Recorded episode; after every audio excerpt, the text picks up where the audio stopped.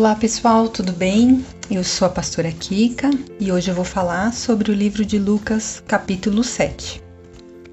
Bom, no versículo de 1 a 10, a Bíblia relata a respeito da cura do servo de Centurião.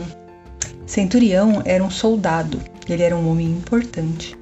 Porém, ele reconheceu que em Jesus havia algo especial, algo diferente, tanto que ele implorou pela cura do servo e ainda falou que não era digno que Jesus fosse em sua casa.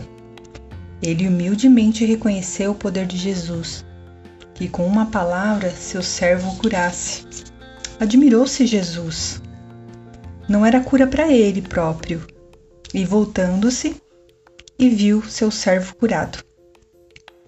Bom, né, nesse capítulo, Jesus ele vinha revelando seu poder de cura é, agora no versículo de 11 a 17, Jesus ia para Naim com um cortejo de vida e, e ele se encontrou com um cortejo de morte.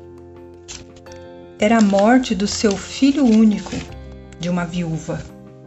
O seu consolo era quase inexistente, pois já havia perdido o marido, agora o filho. Então Jesus passa a enxergar essa mulher e ele se compadece dela. Ele diz: Não chore. Então, nesse momento, é, para muitos parecia meio insensível, né? Nessa hora. Mas, mas ele se compadeceu dela.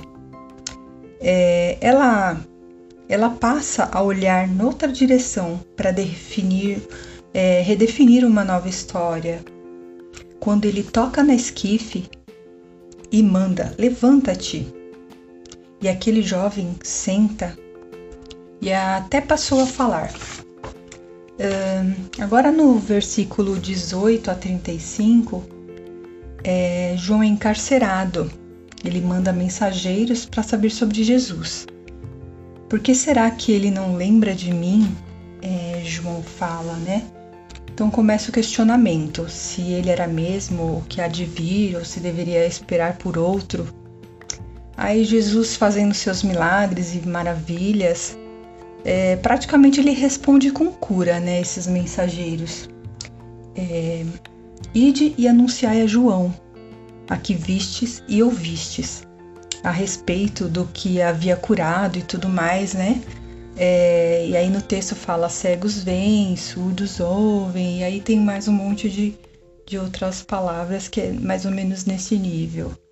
E no final do capítulo, entre, entre 36 a 50, é, é a respeito do, da pecadora, né? Ele fala sobre a pecadora que ungiu os pés de Jesus.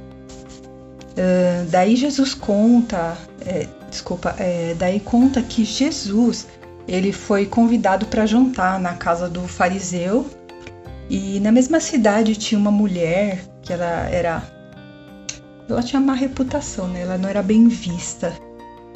É, porém, ela pegou o frasco de alabastro, que era bem caro nessa época, e derramou sobre os pés de Jesus. Essa, essa passagem ela é bem famosa, né?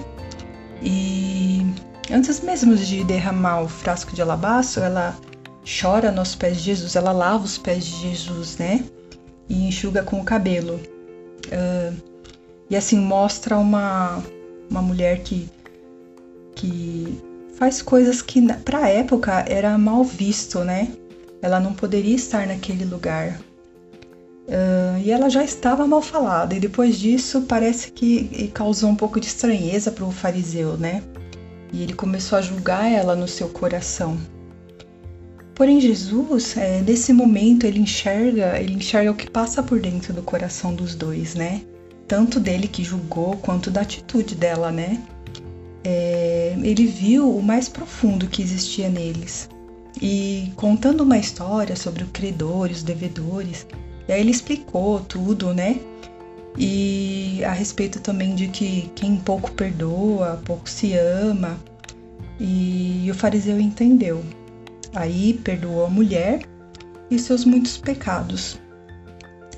Um, olhando e falando.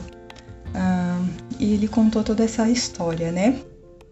E, e aí ele fala para a mulher: a tua fé te salvou. Uh, ele não fez uma planilha, ele numerou todos os pecados da mulher, ele não ficou apontando o que ela fez, o que deixou de fazer, porque com certeza ele sabia tudo, né? Mas ele olhou a intenção do coração dela de se restaurar aos pés de Jesus. E acredito que isso, isso muito nos ensina, né? Nós deveríamos é, ter esse coração, né? De se lançar aos pés de Jesus e, e querer uma restauração, restauração por completa. Bom, talvez eu tenha falado muito rápido, né? Passei rapidinho por todos os capítulos. E é isso que eu tenho para falar hoje. Fica aqui o meu agradecimento por esta oportunidade. Fique com Deus e até a próxima.